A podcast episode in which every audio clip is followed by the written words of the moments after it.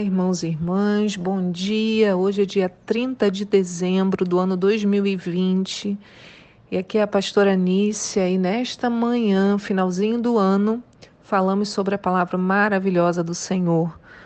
Temos três textos: Gênesis 49, Ezequiel 42 e Gálatas 4, do 21 ao 31.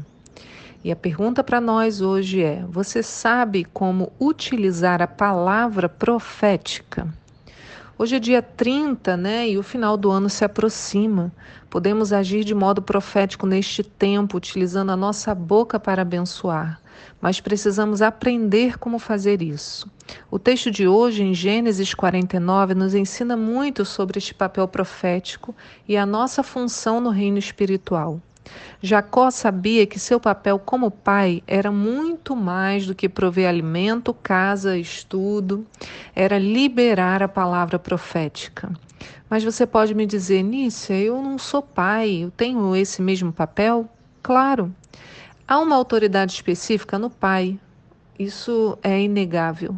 Mas você, sendo mãe ou ainda nem possuindo filhos, pode aprender lições valiosas porque você em algum momento está com pessoas debaixo da sua autoridade. Ainda mais porque, sendo sacerdotes de Deus nesta terra, assumimos a mesma função que Jacó desempenhou aqui, liberando pessoas para serem uma bênção e cumprirem o seu propósito. O texto de Gênesis 49 termina assim, no versículo 28.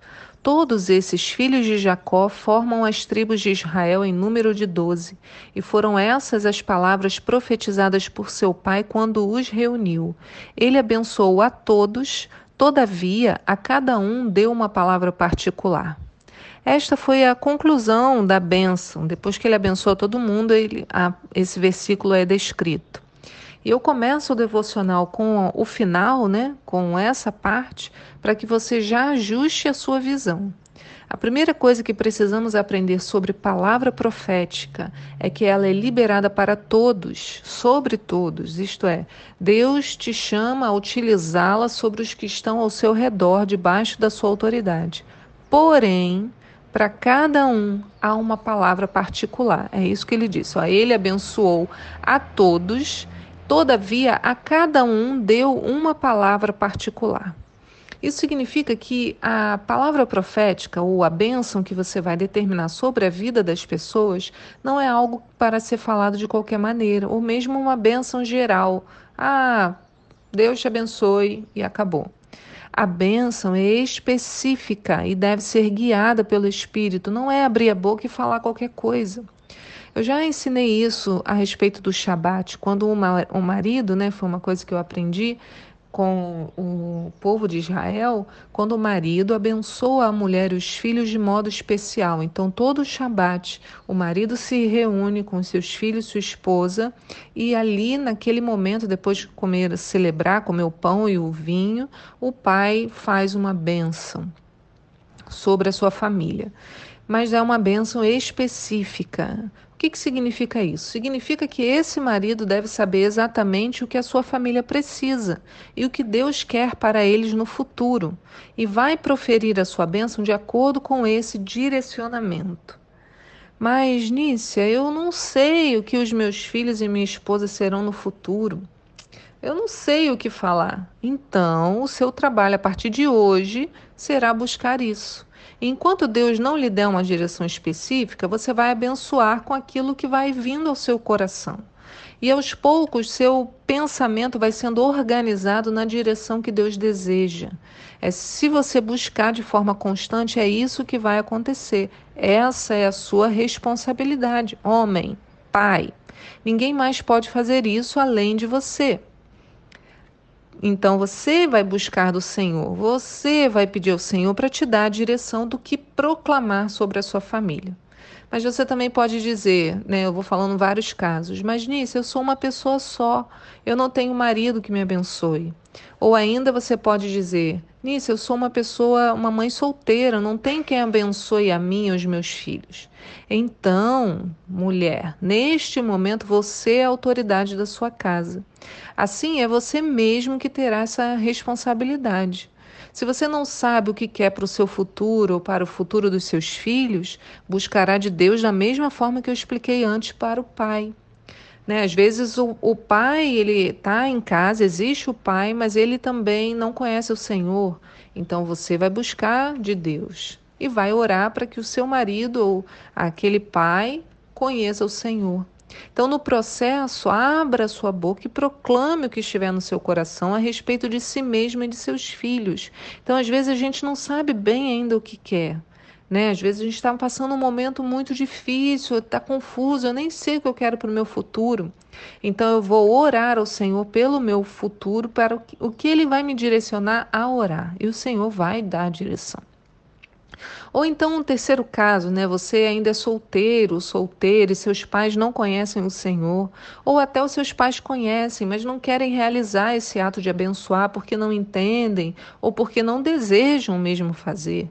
Então, nesse caso, você pode pedir que eles lhe abençoem, tentar essa aproximação mas pode ser que isso também não funcione, eles não estejam prontos. Então, você se manterá em oração para que isso aconteça em algum momento. Então, você vai orar por si mesmo e vai orar também pelos seus pais para que Deus os alcance.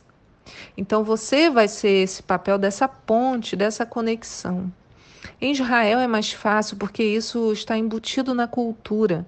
Como vemos, para Jacó foi natural. Ele sabia que estava perto da sua morte e quis que as suas últimas palavras fossem relevantes. E nós sabemos o que nossos. Sab, é, deixa eu mudar a frase, né? E nós? Porque Jacó, hoje a gente lê a história, né, como eu expliquei no Shabat, a gente lê do início, meio ao fim, mas a nossa vida não é assim. Eu sei muito mal o que aconteceu para trás. Então eu não sei quais são os meus últimos dias para dizer. Em alguns casos, né, a pessoa sabe, olha, eu estou muito adoecido, estou perto da morte. Mas às vezes a morte ela é muito rápida, então a gente pode não saber. Eu não sei se eu vou estar viva no minuto seguinte. Eu, Nícia, não sei.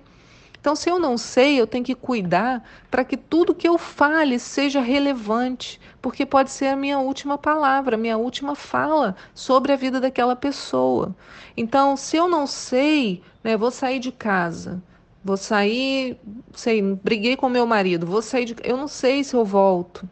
Então eu tenho que me acertar, porque aquela pode ser a minha última palavra. Eu quero que as minhas palavras sejam relevantes. Precisamos utilizar esse instrumento que Deus nos deu. Nossas palavras, quando guiadas pelo Espírito, têm um papel fundamental de liberar para ser bênção. Olha que coisa! Mas quando as nossas palavras são guiadas, é, guiadas, pelas trevas, também podem destruir alguém, destruir sonhos, destruir projetos, destruir esperanças e amizades, destruir autoestima. Então, o que, que a gente tem feito com esse instrumento? Vivemos brigando, gri gritando palavras de destruição ou utilizamos a nossa boca de forma sábia? Irmãos, é tempo de posicionamento, é tempo de, é tempo de sermos mais cuidadosos com aquilo que falamos, usando com sabedoria esse instrumento poderoso que é a nossa voz. Em Efésios 5, no versículo 15, diz assim: Tenham cuidado com a maneira como vocês vivem, que não seja como insensatos, mas como sábios, aproveitando ao máximo cada oportunidade, porque os dias são maus. Então, quando eu tenho isso no meu coração, aproveitando ao máximo cada oportunidade, eu vou preferir ficar mais calado em algumas situações. Quando eu estiver brigando com alguém, eu tenho que falar: eu estou aproveitando ao máximo a oportunidade. Eu estou deixando a minha voz, eu estou liberando para ser bênção, então é melhor ficar quieto. Os dias são maus, eu vou ser provocada ao extremo. Todos nós, então, temos que saber que a palavra profética só ocorre em um ambiente espiritualmente saudável. E esse ambiente não é um ambiente externo, isso depende da busca individual, porque é o nosso ambiente interno.